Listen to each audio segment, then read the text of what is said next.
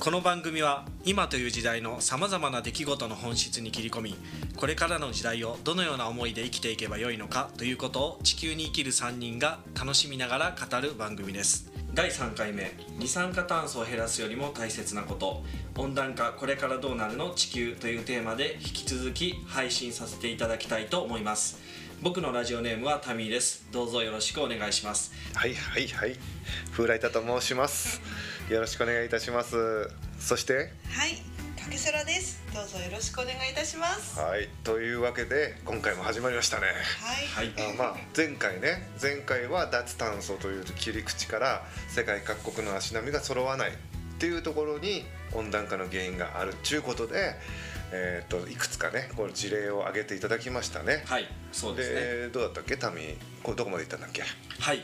前回は地球温暖化対策をめぐる世界の動きとして、うん。1992年の地球サミットから始まってはいそうそう2016年のパリ協定でようやく世界が公平に同意したというところまでのお話でしたよね、はい。表向きは足並みが揃ったように見えたのですが実際にはまだ足並みは揃っていない。ではその内容について現場の竹空さん。今日も現場。お願いします。はい、現場のかけそらです。はい、お願いします。お願いします。まあ、前回はですね、うん。まあ、足並み揃わんなということの、まあ、理由の一つとして、まあ、二酸化炭素をたくさん排出してきた先進国と、うん。はい。排出量が少ない発展途上国の間では対立があるんですっていうお話でしたようん、ね。そうだったね。はい。うんでまあそれがですね、まあ、うん。なんでかと言いますと、まあ、温暖化で起こる被害、まあ、つまりこう、うん。海岸線の減少砂浜が減少しているとか、はい。あとまあ津波などの被害とか、うん。あと逆に干ばつなど、まあそういったあの被害っていうのが途上国の方が、まあ、影響が多いんですよね。はい、そうなんです、うん。最近の国連の世界気象機関うん。WMO の発表ではうん。この気候変動による洪水や熱波などの死者は200万人超と言われているのですがなんとそのうち91%が途上国での死者数なんですうわほとんどの被害が途上国なんだ。はい、そうなんですよね。えなので、まあ、途上国は先進国に対して、まあ、うん常に温暖化に対する警鐘を鳴らしてきました、うんはいまあ、先進国は途上国からまあ強く言われがちだったんですよね。うんまあほとんどの被害が途上国だとね、はい問題出てくるわなそれは。はいそれが対立が起きてるってことなの？そうですね。はい。温暖化問題で被害を受けやすい途上国としては、う先進国たちは今までやりたい放題やって豊かになっておいて、んうん。これから我々途上国は経済発展をしようとしているのにうん。ずるいやないかとなりますよね。まあまあまあそうだね。はい、この不公平感から温暖化が問題視されている当初からうん。足並みはうん。揃いそうでうん。うん。揃わまんななおおそうもうまたちょっとなんかなんかタイミングがつかめないな。そのなんかすごい今目アイコンタクトすごかったけど 何が始まるんだろうっていうちょっとなんかタイミングを合わせるようななんか一声欲しいね。あ。やるならね俺もやりたいから、はい。できれば。ね。うん、今、はい完全に出遅れてたから、うん、出遅れてましたね。まあまあ、はい。まああのと途上国からしたらちょっと話戻すよ、あの途上国からしたらお前たちのせいじゃんみたいな思ってもしょうがないよねそれだとね、うんうんうんうん。まあでもそのパリ協定で一応はその発展うん。途上国も一緒に足並み揃ったんだよね。足並みが揃ってよかったと言いたいねころなんですが、そうだよ。はい、排出国トップワンツーの中国とアメリカは最初は消極的な姿勢だったんまです、ね、だ揃わんのかよこれ、うんそうなんです。せーの。揃わんなあ。もうこれ一緒に言うところじゃんすいません。ちょっと逃しちゃいました。逃しちゃった。って笑ってないでかけそらさんもさ。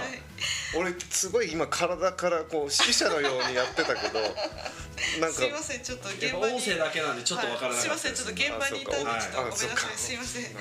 条件が全然良くなかったまあそうだね。はい、えーアメリカのオバマ元大統領の時代では、はい。2020年に2005年比で 17%2025 年に26%から28%削減すると約束したのですがトランプ元大統領へと政権が変わり、まあ、以前より彼はですね、あの地球温暖化はフェイクであり、はい、パリ協定はうん。アメリカの産業を弱くするもの、不公平だという趣旨の主張をしておりまして、はい。まあ、2019年11月にはパリ協定からの離脱を決定してしまいました。なんか入り組んでるね、はい、そうなんです。離脱。しちゃうんだ、はいね。トランプ大統領、はい。いつも怒ってるよね。はい、でまあパリ協定ではうん。先進国は二酸化炭素削減に対して責任があるということで、うん。まあ、途上国の脱炭素の協力をしましょうと、まあ、資金を援助することが決められたのですが、はい。二酸化炭素の排出大国は、まあ、先ほどお伝えした通り中国アメリカインドでしたよね。はい。うんはい。まあ、それに続いてロシア日本となるのですが、まあ、トランプ元大統領は、まあ、中国ロシアインドは何も貢献しないのにアメリカは30億ドル、まあ、日本円でいうと3300億円。も払う、まあ、不公平な協定だとして、パル協定の内容を一部批判したんですね。はい、でアメリカは援助の総額の3割の捻出を約束していることに対して、はい。まあ、途上国と位置づけられる中国、まあ、実際はね世界第一位の二酸化炭素排出国なんですが、まあ、それらの国の負担がゼロであることと、はい。あとまあ二酸化炭素削減の目標が低く設定されていることに対して、うん。同協定の不公平さを主張して、まあ、トランプ元大統領はパリ協定の見直しを要請したしていたということなんですね。そういう流れがあったんだね、そうですまあね、その流れってささっき最初に出てたブッシュ大統領はい、はいと今のトランプ大統領はさなんか同じ理由だよね。なんかこう経済を止めたくないとかほうほう。お金払いたくないうん。ね自分は損したくないみたいなうん。さなんかそういうのでこう溝ができてるんだよね多分。うん。この足並み揃えようったってさなかなかこの難しいよね。うん。こういうことだとね。そうですね。二酸化炭素排出大国であっても、うん。途上国であるということで、うん。先進国には強く発言ができる立場で、うん。二酸化炭素削減も優遇されて、さらにリーダーシップも取りたいという思惑も見えるしさらに資金援助を求めることもできる。うん。中国にいいとこ取りを感じて、うん。それは不公平だということでアメリカは反発していたという構図が見えてきますね。なんかすごい本当入り組んでんな。はいですが、まあ、バイデン現大統領がオバマ元大統領の路線を引き継ぎまして2021年1月にパリ協定に復帰しています。復帰。なるほど。はいまた中国も2020年9月にうん。習近平国家主席はうん。2060年までに実質ゼロを目指すと表明しまして、まあ、徐々に足並みが揃ってきていますね。おこれようやくこれでね両国はい。手を取り合って徐々に足並み揃ったってことかなじゃあ、はい、い、い方向に行ってるよねこれね。うん。まあでも徐々に徐々にって言ったら今足並みが揃ってきています。はい徐々にってことはまだ十分じゃないってこ はい。この両国がですね、うん。排出量実質ゼロを発表したということは、うん。世界的にも影響が大きく、脱炭素の流れがますます加速しているとは言えます、うん。だよね、うん。はい、がこのパリ協定の目標で、うん。世界各国が頑張ってうん。二酸化炭素排出を抑えても、はい。実は平均気温は2.7度上昇すると言われているんです、え？はい上昇？2.7度そうなんです。上昇。しかも2.7度も？はい。目標達成して？イエスはいまあ実はねこの1.5度までの気温上昇をとどめるためには、まあ、2030年までに20 2010年と比べて45%も二酸化炭素の排出量を減らすペペースで進めないといけないんですね。はい、しかもこのパリ協定で提出した各国の目標だとうん。16%二酸化炭素が増えちゃうっていう、うん。はい、何こともあります。何何？その何？頑張って目標達成しても、そうはい。16, 16%、はい。二酸化炭素が増えちゃうの、はい。何よそれ。だって目標達成してんだよだって。だって今の現状だと何な何パーだっけ？45% 45%はい。削減しなきゃいけないの今。なはい。かなか厳しい数字じゃない？でもまあちょっと待ってまあパリ協定とかで少しずつね各国も努力して、うん。もうそ足並みはねそこそこ揃ってきたように見えたけどさ、まあさらにもっと足並み揃えなきゃダメだってことだよねこれ。ねそうですね。え。なので残念ながら脱炭素に向けてはまだまだ足並みは揃ってそうで揃ってないということなんです。はい、うんここでミスター温暖化である私からあ ミスター温暖化、はい。忘れてたよもう。前回のねオはい。ープニングで。やったやつだよね。うーんどうでしょう。長嶋監督のモノマネをしてくれたということでね、はい。これも負けちゃいられないけどね。はい。ここでミスターゲップのライタさん にいやいや。地球温暖化クイズです。ちょっと待って、はい。牛の牛のが抜けてない？うミスターゲップのってだよね。ただのゲップのって牛のゲップって言わないとメタンもう関係ないじゃんゲップだけだったらねあれ牛って言いませんで言しったてない言って。ミスターゲップのって言ってたよ。今あそうです。別にいいけどさ。認めちゃってよくね自分で。かよくねか。牛基本的にだからミスター、はい。メタンね。メタンガスのメそれタンもねかっこ悪いですけどと思うけねはい。ではミスター、はいはい、クイズクイズね、はい。はい。温暖化クイズ、はい。では、えー、参ります、はい。えー地球規模の問題であるうん。温暖化なのに各国の足並みが揃わないのはなぜでしょう、なんでだろうね。目標掲げてもね達成できないからさ。結局さ達成できないんだろうね。さっきの数字見れば、もうそのそもそもやる気がもう出てないのかなとか。ねどっちみちさもうこの危機的状況なんだからやんなきゃいけないのにさどうなんだろうね。どうなんだろうねタミこれ。うーん。ん？どうでしょ。う その笑顔そうほんちょっと違ってるな。なんか長嶋監督と違ってるな。なんか俺の知ってる長嶋監督じゃないわ。違うんですね。うん。まあまあえどういうことですか？いやいやここ膨らます？まあちょっと話戻すよ、はいはい。うん。まあそのえー、とできるかできないかはさ、まあ、別にしたって、はいはい。ゴールははっきりしてるわけじゃないちょうんうん。地球温暖化の問題ね、はい。長嶋監督のモノマネじゃなくて、でゴールはっきりしてるわけじゃない？はっきりくっきりしてる、はいはい。だからねそれでも足並み揃わないんだよね。だからゴールが見えてるのに。うん。どうでしょう？ミスターメタンが来ましたよ。はいミスターメタンですよ、はい、ミスターメタン参りました。俺も負けてらんないからね。まあまあやりたかったのやりたかったんですね。前回からずっと狙ってたのそうですね。俺やるはい。やれるタイミングをさ。そうでしたね。うんどうでしょう。よかったできて。もう一回やってみたけどもう一回やってみたけどまあまあちょっともう一回話戻すけど、はいはい。でもさそのそれってさそのそれぞれ国の利害関係とかあるじゃない？さっきのはい。トランプ大統領とかブッシュとかブッシュ大統領とかね、はいはい。まあ、そういうのがあるからなかなかできないってことだよね。うん。だって経済を止めたくないみたいなことを言っててさ。そうですね。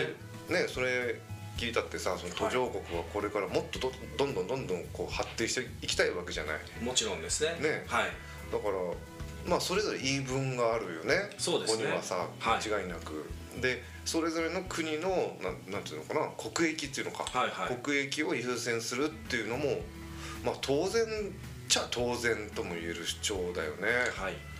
なんかこれってでもそれぞれのさこの利益がぶつかってる感じだよね。そうですね。はい確かにですね、うん。各国は自国の利益を最優先しますよね。うんはい。当然だよな。はい。でもそもそもこの脱炭素の目的はうん。地球環境のために二酸化炭素を減らすということもありますよね。そうそれはそうもちろんそうだよ。はい。ここにですね矛盾があるということなんです、ね。はい地球全体の取り組みとして、うん。みんなが関わっている問題なのに、うん。それぞれの各国の思惑によってうん。足並み揃わんなとうん。なってしまうのはどうしてでしょうかと、うんどうしてなんだよはい。その答えとしては自国さえ良ければ他はどうなってもいいという思いがあるからではないでしょうか。う、ん。ライタさんに第1回目の配信を思い出していただきたいのですが、はい。二酸化炭素を大量に排出してしまっているうん。人間の活動の原因とは何かという問いがあったんですが、この問いの答えの一つとしては、うん。各国のエゴがあるのではないかと地球ラジオでは考えています、国の英語か。うんまあでもさ、まあ、そう言われると英語っちゃ英語かもしれないけど、んうん。まあ、自分の国の利益はね、はい。まあ、国民の利益なわけじゃない、はいはいまあはい、こね、そこにつながっていくわけだから、うんうんね、俺たちだって日本という国の国民で、はい。まあ、俺たちもねその貧乏になりたくないしね。そうですよね、うん。やっぱり豊かなね幸せな国になりたいっていうのは多分地球中のですね、うん。どの国もやっぱ思ってると思うんですよね。そうだよね。はい。でもですねはい。もっともっとあの、一国の視点じゃなくて、うん。視野をもっと広げてもらいたいんですね。広げる？はい。視野を？はい。あ。それぞれの国はうん。遠い昔はるか彼方の銀河系のあ ago in a galaxy far far away バーンっつってたたパパパパいやちょっと待って。パーって。はい。どの星に住んでますかっていうことなんですけど。どの星に住んでますか、はい。どの星ってだって当然地球じゃん。正解そんなん分かるよそんななんか「スター・ウォーズ」とかやってやるもうライタさんすごいもう正解。おいやさすがですね。おめでとうございます。すごい。いやそう？すごい。そう？すごい。そう。まあそんな子供でも分かる どの国にいようとね、うんそうそう。この地球という星に生きているってことはねもうどの人でも一緒ですもんね。一緒だよ。はい。現場に行ってもね あそうで「すね。スター・ウォーズ」見てようが。そうですね。うん。一緒にはい住んでますねこの地球にね。いやいやライタさん、うん。ここが結構重要ポイントなんです。はい。ライタさんは、うん。宇宙船地球号という言葉を知っていますか？宇宙船地球号？はい。何それ？はい。聞いたことない。聞いたことないですか？うんはい地球をですね一つの乗り物と考えて、うん。人間だけでなくうん。動物や鳥虫や植物などの全ての生き物たちが、うん。地球という名の宇宙船の乗組員の一員だと認識して私たちが行動することが大切という考え方なんですね。ほはい。つまり僕たち人類は、地球という宇宙船に乗り合わせた運命共同体ということも言えます。運命共同体？はい僕たちはまさにうん。この地球で暮らしてる運命共同体なんです、うん。はい。このですね、うん。同じ宇宙船地球号にうん。乗っていてですね、うん。その船がもし危機にあったら、うん。乗組員全員の協力体制が欠かせないと思うんですね、まあそうだね。はい。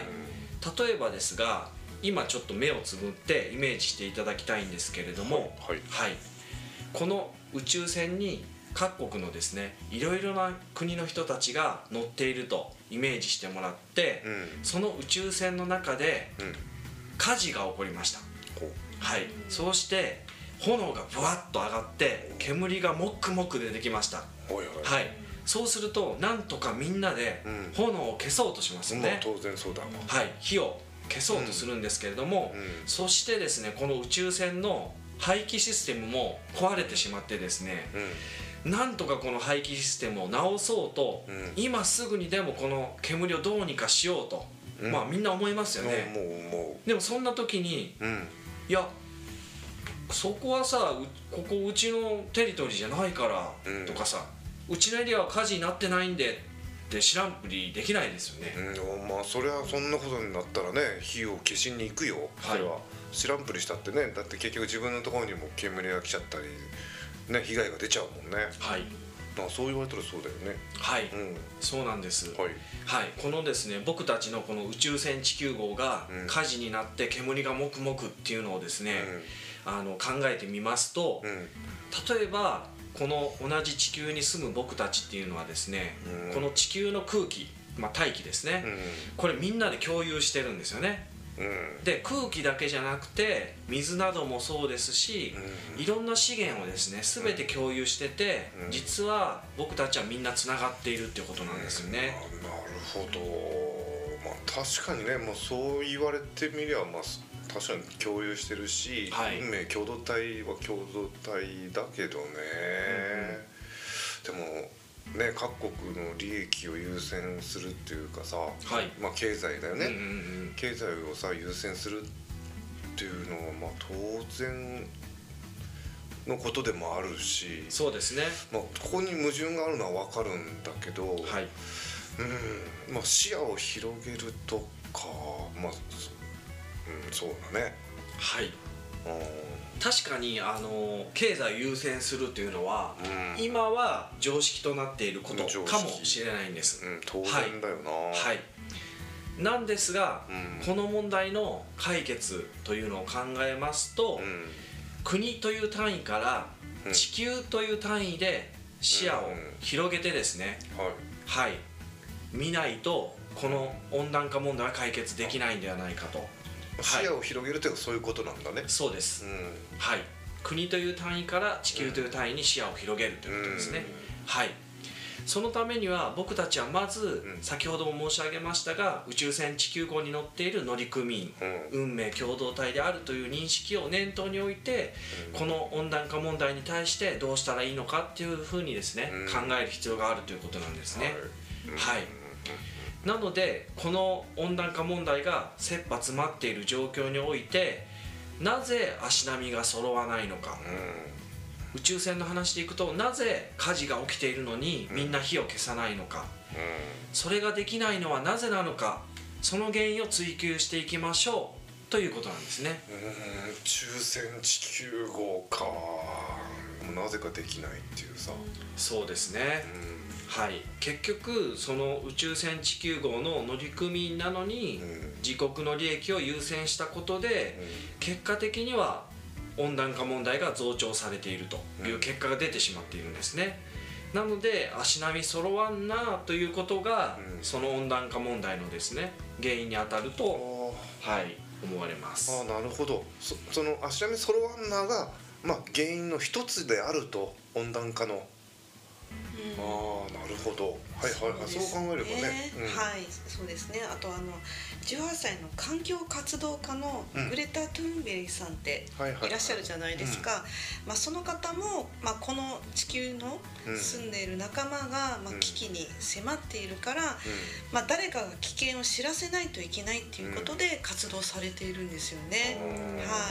まあ、この危機を世界のみんなが宇宙船地球号の乗組員という意識で、まあ、より良くしようと行動すれば、まあ、これは必ずいい原因となりまして、必ずいい結果になると思いますのでうん。期待しています。なるほど、はい。うん。グレタさんね、はい。あーそんなこと言ってるんだね。そうなんですよ。なんかそう考えるとさそのグレタさんはその地球の仲間っていうさ、はい。意識でやってるっていうのでさ、はい。その世界中の偉いお偉いさん、はい。おじさんたちとさこうバチバチにさ、うん。戦ってるのって、ね、経済優先してるおじさんたちと、はい。ね、仲間っていう視点のグレタさんのはい。対立っていう、ね、感じで考えればさ、はい。だどっちが視野が広いんだって話だしうん。なんかねそういうことだよね。そうですね。でなんか今言ってたやつそのよりよく行動すれば、はい。みたいななんかちょっと気取りながら言ってたけど そうですなんかね必ずいい,、い、い行動すればいい結果ではい出るよっていうのに期待してますってはいなってたけど、はいこれってさっきさっきっていうかずーっと言ってる原因結果の法則のことだよね。はいああまあいい原因を作ればいい結果になるよっていうことだよね。そうですね。地球にいるみんなが国とか関係なく宇宙船地球号の乗組員として考えたらばお互いに協力できるよねとはい足のみ足並み揃えようよっていうことね。はい。はいそうなんです。あはい。では次回は、うん。なぜ各国の足並みが揃わないのかという問いの答えについてさらにはっきりくっきり考えていきたいと思います、はい。ーなるほどもう時間なんですね。はい。わかりました。この足並み揃わん理由原因まさにこの温暖化の根本原因ってことになるねきっとね。はい。でそれが、えー、とタミーが言うには各国のエゴだと。そうですね。各国のエゴですね、はい。足並み揃わんなと。